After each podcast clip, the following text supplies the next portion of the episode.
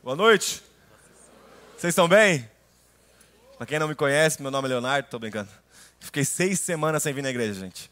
Seis semanas. Eu peguei um pouquinho de férias aí, eu e a Ellen. E além disso, caiu bem nas datas do, dos encontros nas casas, então estou me sentindo desviado. Estou aqui para me justificar. Vou até pregar hoje para né, o coração acalmar.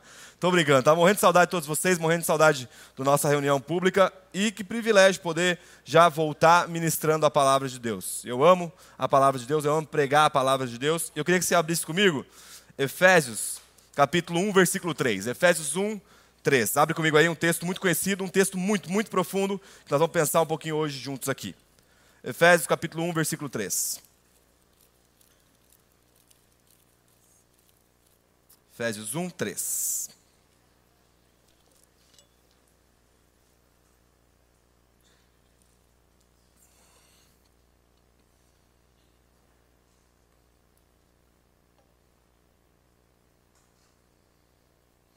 Nós vamos ler até o versículo 6. A Bíblia diz: Bendito seja o Deus e Pai de nosso Senhor Jesus Cristo, que nos abençoou com todas as bênçãos espirituais nas regiões celestiais em Cristo. Antes da fundação do mundo, Deus nos escolheu nele para sermos santos e irrepreensíveis diante dele em amor, nos predestinou para Ele, para sermos adotados como seus filhos por meio de Jesus Cristo, segundo o propósito da Sua vontade, para louvor da Sua glória, que Ele nos concedeu gratuitamente no amado. Vamos orar. Pai, muito obrigado por esse momento, pelo privilégio que nós temos de nos reunir como igreja. Fala conosco, transforma o nosso coração nessa noite e que nós possamos sair daqui mais semelhantes a Jesus Cristo. Senhor, nós carecemos da iluminação, da revelação do Teu Espírito. Que não seja somente um alimento para nossa mente, mas que seja algo que transforme o nosso coração. Nós oramos, dá-nos sabedoria e revelação da Tua palavra e nos revela quem nós somos em Cristo Jesus. Nós ansiamos é, em evidenciar a nossa nova natureza. Fala conosco nessa noite por meio da Tua palavra, em nome de Jesus. Amém, amém e amém. Gente, esse é um dos textos muito profundos que nós temos nas Escrituras, um do, dos diversos textos. O livro de Efésios em si é um livro muito profundo. Agora, para a gente compreender a profundidade desse texto, nós precisamos voltar um pouquinho antes. Porque do, do versículo 3 até o versículo 3, é, 14, ele vai falar um pouco sobre a dinâmica da nossa salvação. Como nós somos salvos em Cristo Jesus, e isso é muito válido, e isso é muito importante para a nossa fé. Agora, deixa eu te dar um exemplo. Para para pensar comigo se você tem uma doença e você não sabe que você tem essa doença. E eu chego te apresentando um remédio. Isso não vai surtir nenhum efeito em você porque você não tem consciência de que você está morrendo.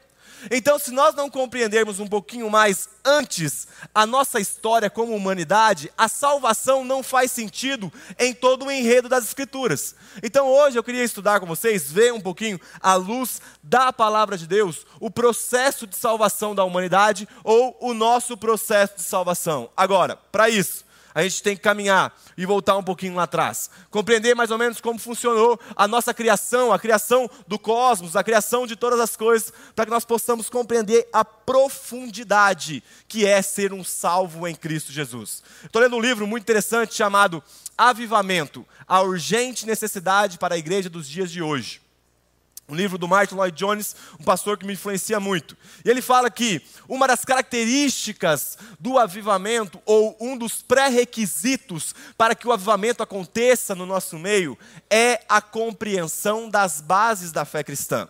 Porque deixa eu te falar uma coisa: como que você vai identificar um avivamento se você nem sabe o que é um avivamento à luz da palavra de Deus? Como você vai compreender a salvação se você nem sabe o que é a salvação à luz da palavra de Deus? Então hoje, juntos aqui, nós vamos olhar para a palavra e compreender que salvação não é ideia humana, mas um plano de Deus. Presta atenção. A salvação não é uma ideia humana, ela é um plano de Deus. E se ela é de Deus, está relatado na palavra, que é a nossa base a nossa, a, o fundamento da nossa fé. Abre comigo aí, Gênesis capítulo 3, versículo 11. Gênesis 3, 11. E vamos compreender um pouquinho a nossa história como seres humanos.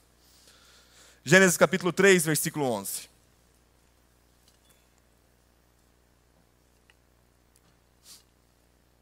Gênesis 3, 11.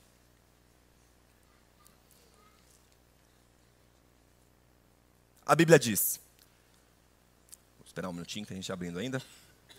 Gênesis 3, 11. Deus perguntou: Quem lhe disse que você estava nu? Você comeu da árvore da qual ordenei que não comesse? Vou ler novamente. Deus perguntou: Quem lhe disse que você estava nu? Você comeu da árvore da qual ordenei que não comesse? Nós temos aqui talvez uma das maiores catástrofes relaxa, re, re, retratadas nas Escrituras, que é o ato do pecado. O primeiro pecado, aquilo que nós chamamos de queda. Provavelmente você já ouviu esse termo em algum lugar aqui na igreja por meio das pregações. E é muito interessante que Gênesis capítulo 1 relata a criação de todo o universo. Então Deus começa a criar o universo, começa a criar a terra, os céus, os animais e todas as coisas. E é bonito, porque Gênesis capítulo 1 e 2 pode ser considerado até um poema. Porque várias vezes existe uma repetição de um termo, ou de uma palavra, ou de uma pequena frase, e Deus viu que era bom, e Deus viu que era bom, e Deus viu que era bom, e Deus cria o homem, e Deus vê que isso é bom. Em beleza e em perfeição. Quando Deus cria, e a quem direciona essa fala de Deus que nós acabamos de ler, é Adão. Então nós temos algo em semelhante aqui nessa noite. Seja lá você, de onde você veio, ou sei lá, não importa muita coisa, o que nós temos em semelhança é que todos nós somos filhos de Adão. Porque Adão foi o primeiro homem criado, logo, ele é pai de todos os seres humanos. E Eva também, a mãe de todos os seres humanos. Então, em outras palavras, quando nós olhamos para Adão, nós percebemos uma frase muito coach. Essa é a sua melhor versão. Ou melhor, você tem que ser a sua melhor versão. Quando você olha para as escrituras, você vê Adão sendo criado, você percebe que Gênesis capítulo 2 é um homem perfeito, é um homem pleno. Gente, ele deu nome para os animais. Olha para a vaca e me responde se não tem cara de vaca. Você nunca pensou, a vaca podia ser macaco, né? Porque a vaca tem cara de vaca. Brincadeira da parte. Mas a gente olha para Adão, Adão, ele é muito sábio, ele é muito inteligente, ele tem a capacidade de nomear os animais, ele foi chamado para cultivar e guardar o jardim do Éden. Gente, é muito, muito, muita beleza em dois capítulos da Bíblia relatado. Agora, essa é nossa melhor versão. Ele fez algo que foi extremamente marcante para todo o enredo, para toda a história da palavra de Deus, que é esse momento que nós acabamos de ver. Ele fez o que Deus ordenou, que ele não deveria fazer. Presta atenção, nós estamos falando de um Deus santo, bom, que cria todas as coisas, nos presenteia com a oportunidade de vida, nos presenteia com um lar chamado planeta Terra, ele nos dá o poder para reinar sobre as criaturas, e nós vamos através de Adão, de Adão, perdão, e nos rebelamos. Somos rebeldes para com Deus. O que nós podemos perceber nessa dinâmica aqui na palavra de Deus é que a nossa melhor versão, escuta isso, a nossa melhor versão se rebelou contra Deus. Nós olhamos para a palavra e vemos que Adão, perfeito, desobedece ao Pai. Ou melhor, o Deus Criador. E aí você pode estar pensando, Léo, mas não tem tanto problema assim, porque ele simplesmente comeu de um fruto. Sim, mas o pecado ele é considerado na palavra de Deus como uma semente. E a partir do momento que a semente é plantada na terra, o que, que ela faz? Desenvolve. E começa com Adão desobedecendo a Deus por meio de um ato de se comer um fruto. Depois passa para os seus filhos, assassinando um ao outro. Depois passa para um homem que constrói uma, re, uma cidade rebelde contra Deus. E por fim, chegamos nos dias atuais. Onde nós percebemos vários absurdos, várias questões que nós até temos é, é, arrepios de se citar. E sabe, quando eu olho para a palavra de Deus, o que, que, me confronta muito, e, e, aí até algo que eu fico pensando, esse dia eu estava discipulando uma pessoa, conversando com, com, um amigo muito querido. E aí nós estava conversando assim sobre a dinâmica do trabalho. E ele falando, Léo, eu acho que o trabalho veio depois, da, depois da, da, queda do homem. Porque antes era um paraíso, e no paraíso não tem trabalho. Né? E aí, você já pensou isso já, revelando aí, revela Espírito Santo. E aí eu parei para pensar ali, e aí ele falou assim, por causa de Adão do pecado de Adão, nós temos que trabalhar hoje. E sabe o que eu percebi na fala? Eu sei que foi uh, um bate-papo ali, leve, tranquilo. Que nós temos a tendência de colocar a consequência do nosso pecado na culpa de outra pessoa. Lembra de Adão, quando ele come do fruto? Foi a mulher que tu me deste. Quando eu falo que eu tenho que trabalhar por causa do pecado de Adão, eu estou falando que eu não pequei. isso não é consequência minha. E eu te pergunto: nós não pecamos hoje? Então, cada consequência que nós sofremos na nossa vida nem é, em suma, por causa de Adão, mas por causa dos nossos próprios atos. E é o que a palavra de Deus nos diz, porque a Bíblia diz em Romanos 3, 22, 23: Porque não há distinção, todos pecaram e carecem da glória de Deus. Aqui está o relato de um homem que está distante de Deus, de um homem que não tem o Espírito Santo, de um, de um homem ou de uma mulher, quando eu digo da humanidade, que abandonou o conhecimento de Deus. E esse termo é muito interessante, abandonar o conhecimento, porque ele tem consequências extremamente profundas. Olha comigo, Romanos, capítulo 1, versículo 28. Romanos 1, 28. Nós precisamos compreender a, a, a, a gravidade da nossa doença para entendermos a importância do nosso médico. Olha comigo, Romanos. Romanos 1, 28. Romanos 1, 28.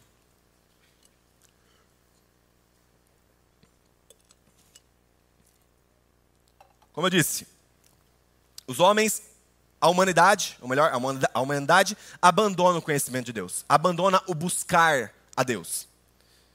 E aí, a gente chega nesse texto. E por haverem desprezado o conhecimento de Deus, o próprio Deus os entregou a um modo de pensar reprovável, para praticarem coisas que não convêm estão cheios de todo tipo de injustiça, perversidade, avareza, maldade. Estão cheios de inveja, homicídio, discórdia, engano e malícia. São difamadores, caluniadores, inimigos de Deus, insolentes, arrogantes, orgulhosos, inventores de males, desobedientes aos pais, insensatos, desleais, sem afeição natural e sem misericórdia. Embora conheçam a sentença de Deus, de que os que praticam tais coisas são passíveis de morte, eles não somente a fazem, como também aprovam os que a praticam. Gente, você percebe como que é grave as coisas que o apóstolo Paulo está nos relatando aqui? Ele está falando de homicídio, de assassinato. Ele está falando de inveja, de discórdia, palavras que são muito pesadas no nosso linguajar diário. E aí você pode pensar, Léo, mas eu nunca matei ninguém. Esse texto não se refere a mim. Sim, talvez você não é um assassino, e eu espero que aqui no nosso meio não tenha um assassino, em nome de Jesus Cristo. E, né? Amém. Agora, todos nós temos a potência de nos tornarmos um assassino. Porque boa parte das vezes nós assassinamos pessoas dentro do nosso coração. E qual que é a dificuldade para você pegar e assassinar alguém de forma física? Sabe quando passa um motoboy do seu lado e ele tira do giro da moto, faz tá, tá, tá, tá, tá, tá, tá, tá, e dá mais um tá. O que, que você pensa? Deus te abençoe, meu filho. Eu não penso isso. O que, que eu penso? Que caia lá na frente, né? E aí, brincadeiras à parte, mas se alguém cai da moto, a chance dele se machucar gravemente ou então morrer é muito grande. Teoricamente, o desejo de assassinato, o desejo de assassinar alguém já está dentro do meu coração. Por quê? O homem que abandona o conhecimento de Deus, desde Adão, só vai se aprofundando, se aprofundando no pecado. E sabe, é muito interessante que, apesar de todas as coisas terem sido criadas de forma perfeita e bela, nós temos a capacidade de manchar todas as coisas com o nosso pecado. Deixa eu te dar um exemplo: o sexo. Gente, presta atenção. É, se tornou um tabu falar de sexo na igreja, interessante. Mas o sexo é um presente. Escuta, vou, vou falar bem devagarzinho. O sexo é um presente que Deus deu para que o casal comemore no matrimônio.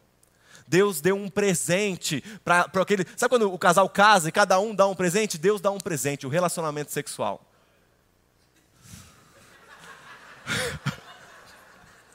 Ei, rapaz. Eu... E aí? é. Eu não faço a brincadeira, a galera fica brava. Mas não dá vontade de fazer. e sabe, o que, que acontece quando o sexo chega na mão do homem depravado? Pedofilia, estupro, zoofilia, abuso sexual, sexo de forma que nós nem imaginávamos que seria possível, porque nós somos especialistas em pegar algo bom que Deus deu e manchar e, e, e sujar com o nosso pecado. Um outro exemplo, a alimentação, gente. Vamos parar para pensar que Deus criou todas as árvores do jardim e falou: pode comer de tudo. Observa, tem várias árvores, você tem o direito de comer de tudo, só não come de uma. E Adão, provavelmente, e Eva foram se alimentar dos frutos que eram legais, que poderiam comer lá no jardim. E o que nós fazemos com a alimentação hoje? Comemos para curar as nossas dependências, para curar o nosso sentimento desequilibrado, para curar as nossas emoções que muitas das vezes estão doentes. E nós comemos por ansiedade e não por necessidade verdadeira. E se torna uma gula. Um outro exemplo, o trabalho. O trabalho foi feito para glorificar a Deus. Nós pegamos, por meio das obras que nós podemos fazer com as nossas mãos, objetos, questões que glorificam o nome do Senhor. Eu tive agora, é, nas férias, eu fui em Genebra. E, e é um lugar muito marcante para mim, porque eu gosto muito da história da reforma. E aí, chegando lá, eu passei, eu passei em frente à primeira escola pública que existiu no mundo. E foi fundada por um protestante. Imagina isso. Ele começou a ver pessoas a se converterem ao Evangelho de Cristo e ele percebeu: não tem como uma pessoa viver sem ler a palavra, e não tem como uma pessoa ler a palavra se ela não sabe nem ler. Então o que, ele faz? Vai e funda a primeira escola para ensinar o povo a ler numa cidade.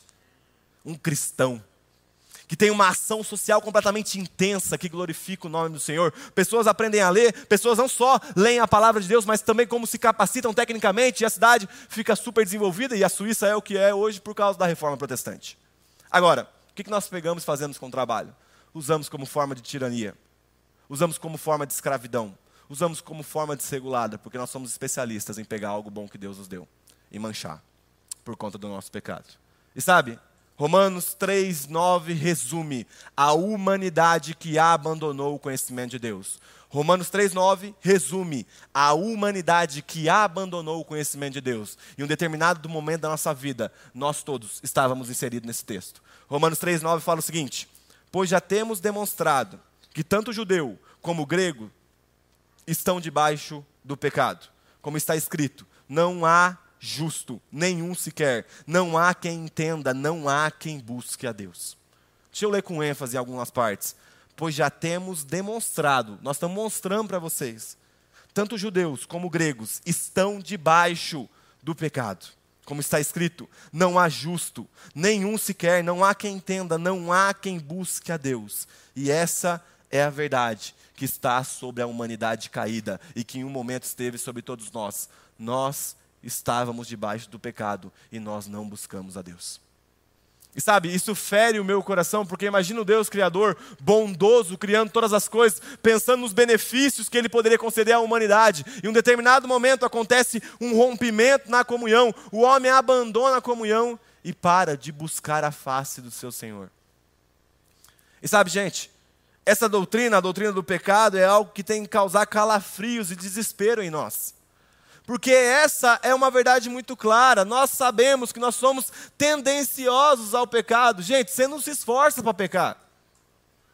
Você se esforça para ser santo, para pecar não. Porque desde o Éden a nossa natureza está louca para pegar do fruto que foi ordenado que a gente não deveria comer novamente. E nós abandonamos o conhecimento de Deus. E nós abandonamos a busca de Deus. Quando nós estávamos caídos, depravados e manchados por conta do pecado. Mas sabe, essa foi somente a introdução. E agora eu quero entrar no processo da salvação.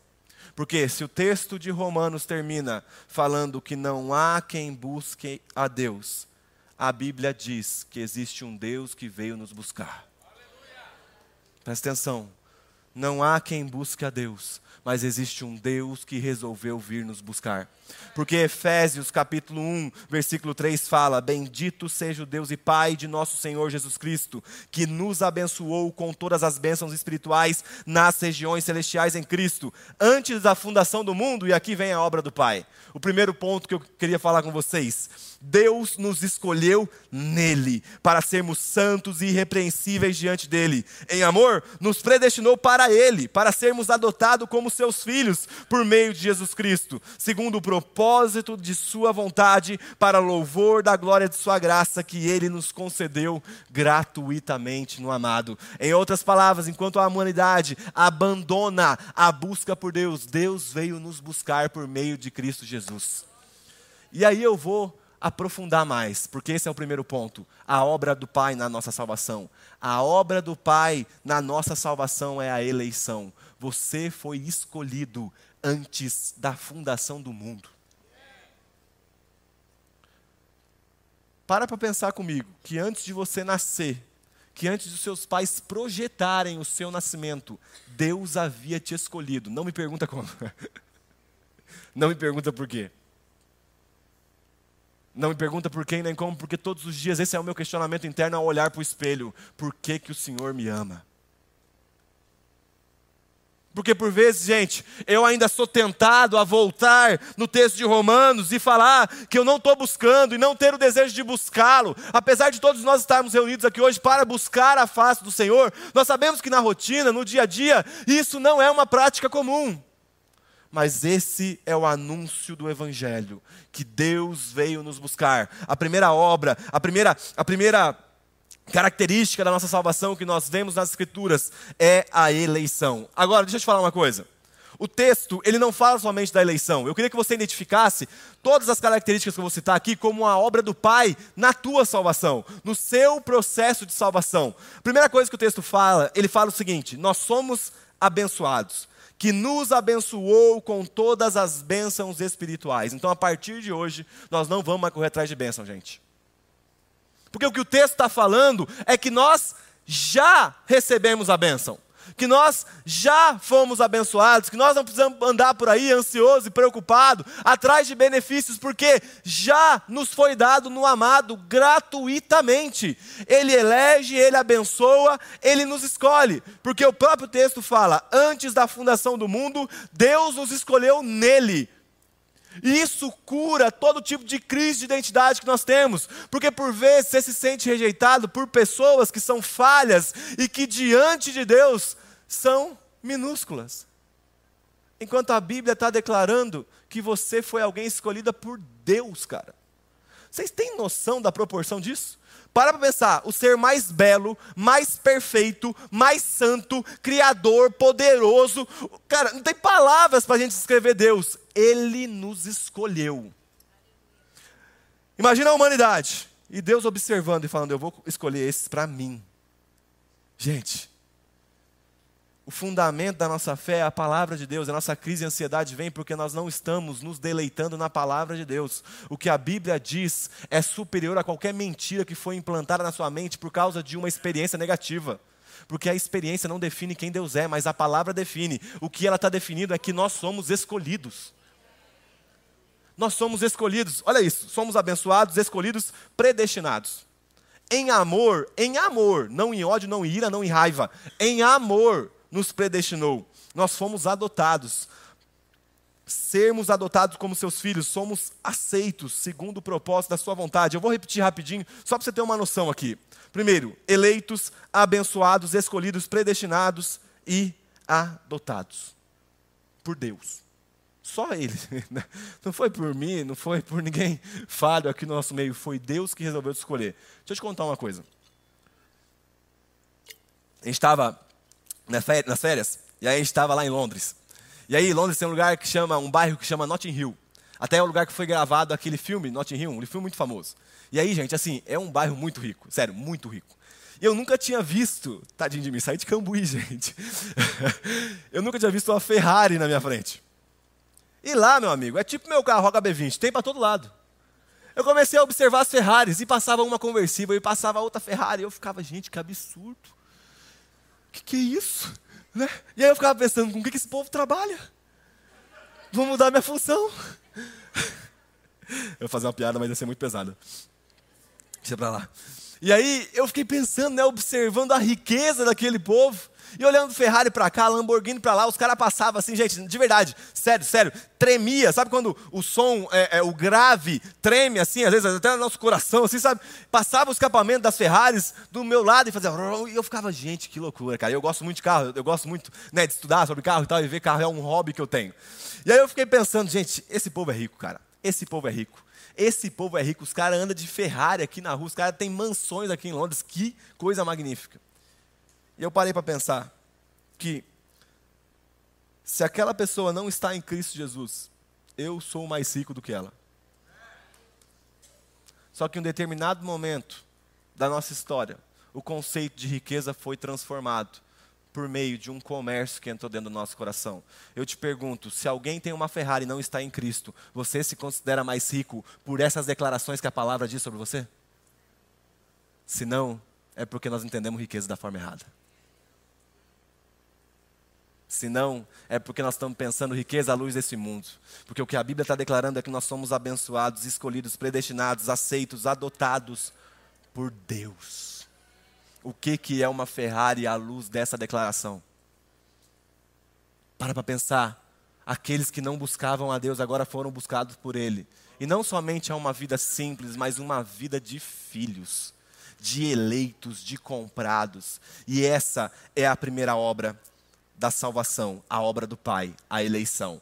Agora, olha a frase que Charles Spurgeon diz. Ele fala o seguinte: Eu creio na doutrina da eleição ou na escolha de Deus, para ficar mais simples. Eu creio na escolha de Deus. Porque eu estou bem certo de que se Deus não tivesse me escolhido, eu nunca teria o escolhido. E eu tenho certeza que se Ele me escolheu, Ele me escolheu antes de nascer. Ou caso contrário, Ele nunca teria me escolhido depois. E Ele deve ter me eleito por, me eleito, perdão, por razões desconhecidas por mim. Porque eu nunca pude encontrar qualquer razão em mim mesmo pela qual Ele devesse me olhar com um amor especial. Em outras palavras, o amor de Deus por você é porque Ele ama é porque Ele quer amar. É porque a graça é um absurdo. Porque a graça é um escândalo. Ele nos ama porque Ele nos ama. Eu te falo, me dá uma razão para Deus te amar. E aí você, talvez, assim como eu, por vezes cheio de justiça própria, chega diante de Deus, não, mas eu sou fiel à minha esposa, eu pago minhas contas, eu cuido da minha família, eu trabalho muito bem. Amigo, isso se chama responsabilidade. Isso não se chama santidade. Isso é o mínimo que você tem que fazer. Isso é o mínimo que você tem que fazer. Deus nos ama por causa de quem Ele é. Deus nos escolheu por causa de quem Ele é. Em nós não tem mérito nenhum na salvação. É graça. Ele nos escolheu antes da fundação do mundo, antes mesmo de qualquer ato que nós poderíamos ter diante dele. E sabe, algo para curar a nossa ansiedade seria Mateus capítulo 10, ainda dentro dessa primeira obra, a obra da eleição. Mateus 10, deixa eu ler para vocês, não precisa abrir, se quiser abrir também, que eu vou citar vários textos. Mateus 10, 21, ou oh, perdão, Mateus 10, 29. Mateus 10, 10, 29. A Bíblia diz: Não se vendem dois pardais por uma moedinha? Entretanto, nenhum deles cairá no chão sem o consentimento do Pai de vocês. E quanto a vocês, até os cabelos da cabeça de vocês estão todos contados. Portanto, não temam, vocês valem bem mais do que muitos pardais. Sabe quando você vê um passarinho morto caído no chão? Às vezes um carro bateu ou alguma coisa aconteceu? Aquele passarinho morreu com o consentimento do pai. Você acha que a sua vida não está no controle dele? Não, Deus espirrou na hora e aí eu bati meu carro. Não, não, não sabe o que, é? Deus deu uma dormidinha, aí o candidato A ou B ganhou a eleição. Amigo, vote de forma consciente. Vote de forma responsável no candidato que você definir escolher de acordo com os seus valores, mas não vem falar para mim que a soberania de Deus não está governando o Brasil.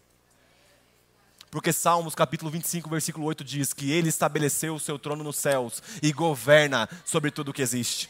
Presta atenção, não é que ele brinca sobre, ele governa, ele administra, ele gere, ele cuida. Você acha que a eleição já não está definida por Deus?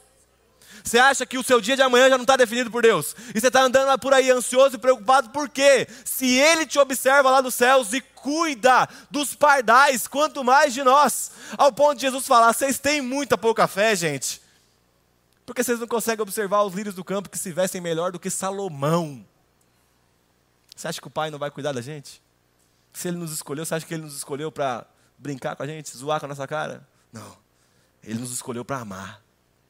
E essa é uma verdade que nos cura a ansiedade. Agora, então a primeira obra do pai é a obra da eleição, e a segunda obra é a obra do filho, porque o texto de Efésios continua nessa pequena exposição que nós estamos fazendo, Efésios 1, 7.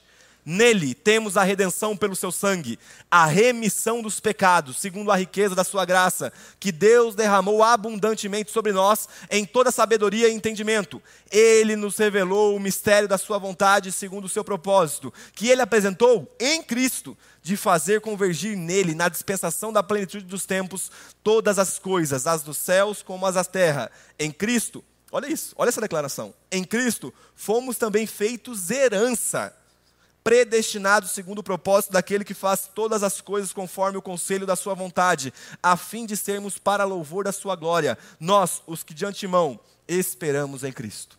Lembra aquele pecado que eu disse para vocês, e esse é o segundo ponto para vocês lembrarem? A obra do filho. A obra do filho é a obra redentiva, a obra da redenção. Se o pai elege, o filho redime. E lembra aquele, aquele pecado que eu citei para vocês no início, quando Adão vai e pega do fruto, fruto em Gênesis capítulo 3, versículo 11, ele faz algo que Deus ordenou que não fosse feito, aquele pecado gera um débito. Nós, a humanidade representadas é, em, representada em Adão, fica com um débito diante de Deus. Em outras palavras, ficamos com uma conta. Então presta atenção: você não nasceu com crédito. Você não nasceu com crédito. Ninguém te deve nada e muito menos Deus. Ou melhor, ninguém nos deve nada e muito menos Deus. Nós nascemos com um débito. Quando eu olho para o Teófilo, meu filho, que estava comigo aqui agora, eu olho para o rostinho dele e eu amo ele, eu dou minha vida por ele, mas eu sei que ele nasceu com um débito diante de Deus. Existe um pecado que está dentro do coração dele que precisa ser transformado, porque ele precisa nascer de novo. Então, quando nós nascemos, nós nascemos com um boleto para pagar. Minha mãe que falava muito: você paga para nascer e paga para morrer. Tem que trabalhar, meu filho. Isso aí chama Luciara, uma sábia filósofa de Cambuí. Deve estar assistindo, aliás. E, e nós nascemos com débito. Só que sabe qual é o problema desse débito? Que é um débito que nós nunca vamos conseguir pagar. O exemplo mais clássico que existe para explicar o evangelho e o débito que nós tínhamos é o exemplo de dois nadadores. Dois nadadores. Imagina que nós temos um nadador, aquele que tem aquela famosa frase: Eu não sei nadar, mas se eu cair, eu não morro afogado. Você conhece alguém que fala isso, né? O cara não morre afogado. E vamos pegar do lado e colocar um Michael Phelps, o maior campeão, o maior é, é, é, campeão de Olimpíadas, o medalhista mais incrível que nós temos na história da natação. Se você gosta de Olimpíadas, você vai saber. Ou então você já ouviu falar de Michael Phelps. Imagina que nós colocamos ele para sair aqui do Brasil, estado de São Paulo, talvez da Praia de Santos. Lá da Praia de Santos eles têm um só objetivo: chegar no Japão nadando. Meu amigo, o que, que vai acontecer com os dois? Vão morrer. Porque ainda que um seja profissional, a distância é muito longa para se alcançar no próprio braço. Por isso que precisa ser construída uma ponte de lá para cá, porque daqui para lá é impossível. Então o que Deus faz? Ele envia o Cristo, a ponte de Deus, que, que nos conecta a um reino que daqui para lá nós nunca ia conseguir chegar na força do nosso braço. Por isso que ele vem, ele cria a ponte por meio da sua carne. Ele abre uma porta, ele faz um novo e vivo caminho, ele nos redime. Aquele pecado, aquele débito, ele fala: fica tranquilo, eu vou pagar no seu lugar na cruz do Calvário. E aí ele vem e ele paga. Ele paga a conta. Ele paga a conta pelos nossos pecados e não somente isso, ele nos redime, ele nos transforma ele nos perdoa, porque o texto diz: nele nós temos a redenção pelo seu sangue. Redenção significaria, assim, de forma bem simples, a libertação. Fomos libertos de um cativeiro, fomos libertos de uma prisão. E a Bíblia diz também no mesmo texto aqui de Efésios que nós fomos perdoados, a remissão dos pecados segundo a riqueza da sua graça. Gente, presta atenção, a riqueza da graça, não é uma graça mirrada, não é uma graça pobre, é uma graça rica, abundante, onde Paulo vai falar, me fala a memória o texto é, é, específico das Escrituras, mas Paulo fala que onde abundou o pecado, superabundou a graça de Deus. Sabe, às vezes eu vou discipular pessoas, e sabe, trabalhar na igreja local, cara, é um privilégio muito grande. Sinto muito, muito honrado, um privilégio muito grande de poder fazer aquilo que o Senhor nos chamou para fazer. E às vezes eu vou discipular algumas pessoas e a frase que eu ouço, que eu ouço é assim: Léo, eu pequei, e agora eu não consigo mais voltar para a presença do Senhor. E aí eu fico pensando, você vai correr para a presença do diabo infeliz? Porque, gente, quando o Theo, meu filho, está lá em casa, e aí lá em casa a porta do guarda-roupa é porta de correr. Sabe aquelas portas de correr assim, não é de abrir, é de correr? E aí ele tá com a mania de abrir. E aí às vezes pega na mãozinha, né? Tá. E ali ele é machucado por algo que eu falei para ele não fazer para o colo de quem que ele vem chorando? Do pai. Porque ele sabe no colo do pai tem amor, tem cuidado. Ele sabe que no colo do pai vai ter socorro. Aquela ferida que foi machucada por causa de um erro dele vai ser sarada, que ele vai ser corrigido. Mas que ele pode correr para o colo do pai dele, porque o pai dele o ama. E eu te pergunto, quando você peca, você corre para quem? Hoje, talvez está aqui hoje, está se sentindo distante de Deus, está falando que o seu pecado te separa de Deus, e sim, te separa. Mas deixa eu te falar uma coisa: existe alguém que nos conectou novamente com o Pai, Cristo Jesus, o nosso Senhor, aquele que realizou a obra da redenção, que é a segunda obra que nós estamos estudando, aquele que nos conecta novamente. 1 João capítulo 2, versículo 1 fala o seguinte: Meus filhinhos, escrevo-lhes essas. De novo, perdão, às vezes eu falo um pouco rápido. Meus filhinhos, escrevo-lhes essas coisas para que vocês não pequem. Mas se alguém pecar, temos um advogado, aquele que advoga a nossa, a nossa causa, junto ao Pai, Jesus Cristo justo. E Ele é a propiciação pelos nossos pecados, e não somente pelos nossos próprios, mas também pelos do mundo inteiro. E nisto sabemos que temos conhecido, se guardamos os seus mandamentos. Em outras palavras, a tua santidade não garante uma passagem para a eternidade com o Pai. Ela só evidencia se você o conhece de fato. Santidade não é moeda de barganha para comprar salvação. Mas santidade é a evidência de que você foi criado agora segundo Cristo. Porque para para pensar se. E, gente, a Bíblia é perfeita. Gente, pelo amor de Deus, leiam as Escrituras. De verdade, leia, leia a palavra de Deus, sério, sério. É, é algo que queima no meu coração, é a palavra de Deus. É, é, no, no, púlpito, assim, da, da, igreja de João Calvino, lá de São Pedro, está escrito assim: é, que nada nos tire a centralidade da palavra de Deus. Porque quando a centralidade da palavra sai do nosso coração, qualquer mentira ou fábula toma conta ali. E sabe qual é o problema? Que a mentira e a fábula que está estabelecida dentro do coração nosso, que por vezes nos engana, não tem a capacidade de nos salvar. Por isso que a palavra tem que ser central na nossa vida. E aí, Paulo vai falar que a nossa antiga natureza, ela é vendida, ela é tendenciosa ao pecado. Se a antiga é tendenciosa ao pecado, a nova natureza é tendenciosa ao quê? À santidade. E aí, deixa eu te falar uma coisa. Se o Evangelho, se esse anúncio de benefícios que nós recebemos por meio de Cristo não for o bastante para te fazer andar em santidade, o medo de perder a tua salvação não vai ser. Se você não conseguir agir em gratidão, correspondendo a essa graça, o que, que é a pornografia, o que, que é o adultério, o que, que é a fornicação à luz de tudo aquilo que Deus me deu? O que é a mentira? O que é a fofoca? O que é a gula? O que é qualquer tipo de pecado? Ele se entregou por mim. Será que eu não posso entregar todas essas esses atos pecaminosos para ele? A obra do Filho é a obra redentiva.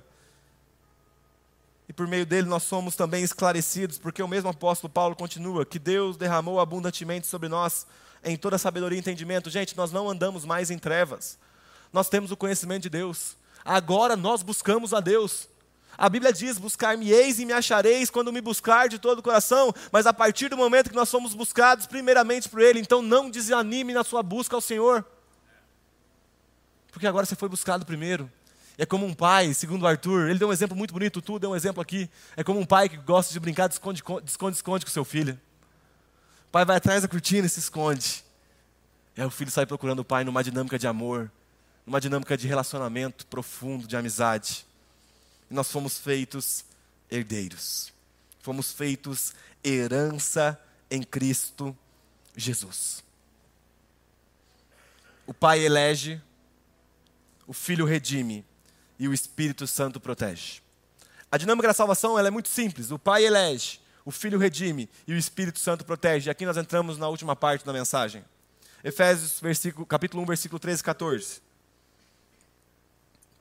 A Bíblia diz: Nele também vocês, depois que ouviram a palavra da verdade, o evangelho da salvação, tendo nele também crido, receberam. Olha, vamos, vamos, vamos ler aqui e, e vamos entender aqui, tá? É, receberam e não receberão. Receberam, é uma afirmação. Paulo está afirmando: vocês receberam. Recebemos o que, apóstolo Paulo? Receberam o selo do Espírito Santo da promessa. O Espírito é o penhor da nossa herança até o resgate da sua propriedade, em louvor da sua glória. Então não se esquece, o Pai te escolhe na eternidade, o Pai te elege, o Pai te elege, o Filho te redime e agora o Espírito te protege. E qual que é uma crise que nós temos experimentado no meio da igreja? De que se eu fui, eu não fui batizado com o Espírito Santo.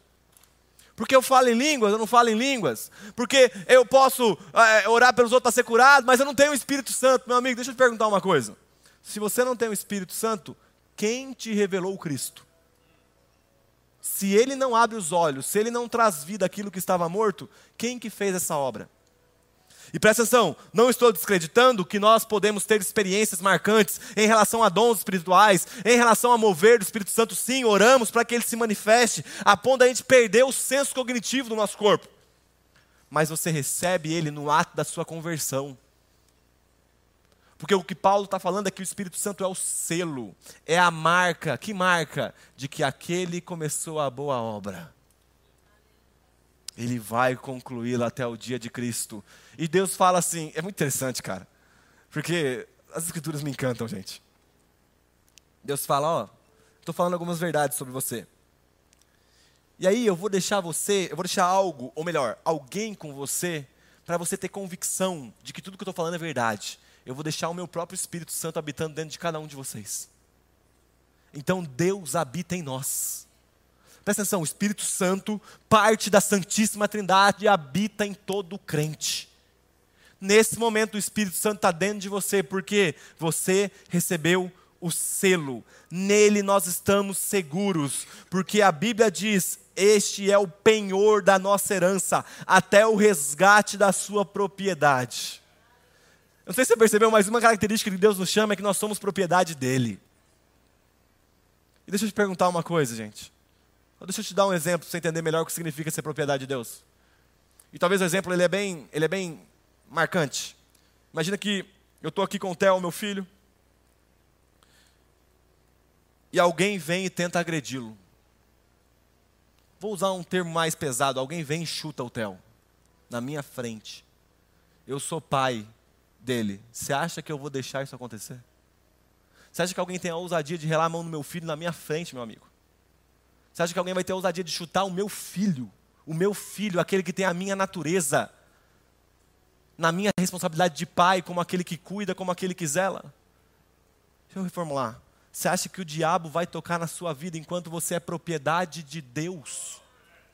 Amigo, eu não sou onipresente, em algum momento o Theo vai sair de perto de mim e provavelmente ele sofra alguma coisa que eu não tenha controle para ajudá-lo, mas a Bíblia declara que o Espírito Santo é o penhor da promessa. Em outras palavras, onde você vai, o Espírito está com você. Você acha que Deus está descuidando de você? Você acha que a macumba vai pegar, a simpatia, amarrar o meu nome, não sei. Não... Ah, gente, deixa de ser menino levado por vento de doutrina. Começa a fundar, fundamentar o teu coração na palavra de Deus, porque a garantia é de que você nunca está sozinho. O Espírito Santo está com todos nós todos os dias e nada, nada, nem o diabo, nem o inferno, quem vai prevalecer contra nós? Somos a igreja do Senhor. Aqueles que foram comprados, eleitos, agora redimidos e selados por meio do Espírito Santo da promessa. Quem tentará acusação contra o eleito de Deus é o próprio Deus que justifica. Sabe, gente, o Espírito Santo habita em cada um de nós. O Espírito Santo habita dentro de cada um de nós, e isso nos dá uma santa convicção de que Ele não vai nos deixar no meio do caminho. Ele não vai nos deixar no meio do caminho. Deixa eu te dar mais um exemplo do Theo de novo, porque minha vida é só o Theo agora, gente. Eu troco fralda, acordo de madrugada, dou mamar. É, é, é vida de pai. Imagina só. Imagina só, isso acontece todos os dias. Falo pro Theo, filho, olha, Aqui você não pode mexer. E o Theo, por enquanto, ele só fala uma palavra: esse. Esse. Você pegar ele no colo, só que ele fica esse, esse, esse. E aí imagina só, né? Lá em casa, o Theo pega, ele vai com o dedinho no esse, no enfeite que eu falei que não era para ele mexer. E aí ele vai e quebra o enfeite. E aí eu olho para a cara dele e falo: Quebrou o enfeite? Eu te falei para você não quebrar o enfeite, cara. Sai da minha casa. A partir de agora você não é mais meu filho. Oi, gente. Que define o Theo não é a obra que ele faz, é a natureza que tem em mim que está nele. Posso te falar uma coisa? O que te define não é a obra que você faz, é a natureza de Deus que está dentro de você. Então, teu pecado não te afasta de Deus. Agora, não significa que nós não devemos ser santidade. Porque a santidade é a linguagem de amor de Deus. Quando nós somos santos, nós estamos agradando aquele que nos amou primeiro. O Evangelho é a causa, o Evangelho é o porquê nós vivemos santidade na nossa vida. E sabe, o resumo dessa pregação seria: somos escolhidos pelo Pai, redimidos e perdoados pelo Filho, protegidos e guardados pelo Espírito Santo. E talvez, talvez você precise um pouco mais da palavra de Deus. Eu queria terminar essa mensagem com Romanos 8. Romanos 8, 28. Romanos 8, 28. Deixa o Espírito de Deus ministrar o seu coração. Vou emprestar essa frase do Paulo Borges. Eu ouço muito ele. Romanos 8, 28. Olha isso. O Evangelho é incrível, gente. Romanos 8, 28. Sabemos que todas as coisas cooperam para o bem daqueles que amam a Deus e daqueles que são chamados segundo o seu propósito. Pois aqueles que Deus de antemão conheceu, ou que, eles, que ele elegeu, ele também predestinou para serem conforme a imagem de seu filho, a fim de que ele seja o primogênito, o primeiro, entre muitos irmãos. E aos que predestinou, a esse também chamou, e aos que chamou, a esse também justificou, e aos que justificou, a esse também glorificou. O que diremos então à vista dessas coisas? Acho que Paulo ficava abismado, perplexo. Se Deus é por nós, quem será contra nós? Aquele que não poupou o seu próprio filho, mas por todos nós o entregou, será que não nos dará graciosamente, de graça, de favor que não merecemos, com ele todas as coisas? Quem tentará acusação contra os eleitos de Deus? É Deus quem os justifica. Quem os condenará? É Cristo Jesus quem morreu? Ou melhor, quem ressuscitou, o qual está à direita de Deus e também intercede por nós. Quem nos separará do amor de Deus? Ah, que pergunta essencial para nós nesse tempo. Quem vai nos separar? O que que vai nos separar do amor de Deus? Será a tribulação, a dificuldade, a angústia, a perseguição, a fome, a nudez, o perigo ou a espada? Como está escrito: Por amor de ti somos entregues à morte continuamente e fomos considerados como ovelha para o, para o matadouro. Em todas essas coisas, porém, somos mais que vencedores por meio daquele que nos amou primeiro porque eu estou bem certo de que nem a morte, nem a vida, nem os anjos, nem os principados, nem as coisas do presente, nem do porvir, nem os poderes, nem a altura, nem a profundidade, nem qualquer outra criatura, e eu, eu, eu, parafraseando com muito temor, nem o inferno, nem o diabo, nem qualquer candidato político, nem qualquer ideologia, nem qualquer filosofia contrária pode nos separar do amor de Deus que está em Cristo Jesus, nosso Senhor. Eu te pergunto, quem está te separando do amor de Deus? Amigo, só apresenta o Cristo para esse impedimento. Lembra que nele jamais, jamais nós vamos ser abandonados. Ele é o Deus responsável pela nossa salvação. E sabe por que eu tenho uma plena convicção, gente, de que o processo de salvação é seguro? Sabe por que eu tenho a plena convicção de que a minha salvação está garantida? É simples, porque eu não posso colocar a mão nela, porque se eu colocar eu vou estragar. Por isso que salvação é um projeto de Deus porque ele se responsabiliza e tudo que ele se responsabiliza ele faz com excelência e qualidade. Então a garantia de que você é salvo, de que você foi salvo, ou se você não está em Cristo, essa é uma oportunidade que você tem, é de que Ele vai fazer o processo inteiro sozinho. Para garantir que nós não vamos estragar essa bagunça, que nós vamos fazer bagunça, perdão, de garantir que nós não vamos manchar um plano que é belo, um plano que foi concretizado em Cristo. E agora o que nós fazemos? Só correspondemos correspondemos esse amor por meio da santidade diária, correspondemos o nosso amor por meio das expressões de louvor, não só verbal, mas também de manuseio de atos, correspondemos esse amor anunciando o Evangelho, porque esse Evangelho que nos alcança agora foi nos otorgado como uma forma de missão. Vão e anunciem que existe uma porta aberta. Vão e anunciem que a humanidade que não buscou a Deus no passado, Deus veio os buscar. Sabe? Tem um convite para a gente hoje nessa noite. E para todos nós. Para todos nós que talvez colocamos vários anexos no nosso cristianismo ou na vida de igreja, várias, várias, várias vezes nós colocamos coisas que são pesadas, que vão nos arrastando, e hoje tem um convite para a gente aqui, e é muito claro em Mateus capítulo 11, versículo 28, essas são as palavras do próprio Cristo, e ele nos fala o seguinte: Venham a mim, todos vocês que estão cansados e sobrecarregados, e eu os aliviarei. Tomem sobre vocês o meu jugo e aprendam de mim, porque eu sou manso e humilde de coração, e vocês acharão descanso para a sua alma, porque o meu jugo é suave e o meu fardo é leve. Venham a mim todos vocês que estão cansados e sobrecarregados, e eu vou aliviar. Senhor, eis-nos aqui nessa noite, teus filhos eleitos, redimidos, selados pelo Espírito Santo, eis-nos aqui nessa noite, declarando que nós nos submetemos completamente à tua graça, ao escândalo da cruz, ao escândalo que nos fascina, ao escândalo que nos constrange, a morte do Senhor e a ressurreição. Senhor, nós depositamos total confiança na tua graça e nós declaramos que nós somos completamente dependentes da tua graça. Senhor, arranca de nós todo espírito rebelde que por vezes Adão nos passou. Nos traz agora consciência, Senhor, que a antiga natureza ficou crucificada na cruz com os seus pecados, com os nossos pecados nos traz a consciência que as práticas contrárias à tua palavra ficou pendurada com Cristo no madeiro, e de que o Senhor nos chama a um novo estilo de vida, o estilo de vida do Cristo. Esse é o nossa, essa é nossa, nosso desejo, é isso que nós almejamos, caminhar como Cristo caminhou, te amar como Cristo te amou e te ama. Leva-nos a esse lugar, Senhor. Mas que nós possamos também viver um evangelho de perdão conscientes de que tu és um Pai perdoador, um Pai que corrige, que nos transforma, que nos impulsiona a abandonar todo pecado, toda iniquidade, que nos leva por um caminho santo. Nós almejamos a santidade, nos ajuda a chamar para fora, Senhor, aquilo que já foi colocado dentro de nós por meio do Teu Espírito. Perdão pelas vezes, Senhor, que nós achamos que o nosso mérito ia te comprar de alguma forma. Perdão pelas vezes que nós atuamos de forma de mercado, Senhor. Nós fizemos barganha contigo. Perdão pelas vezes que o alvo da nossa oração, da leitura da nossa palavra, do jejum, da nossa oferta, não foi o amor por ti, mas qualquer benefício que a gente poderia receber. O que, que nós podemos receber maior ou superior do que Cristo? Reformula o nosso conceito de riqueza, Senhor. Reformula o nosso conceito de, de, de, de prosperidade, nos revela o quão abençoados nós somos em Cristo.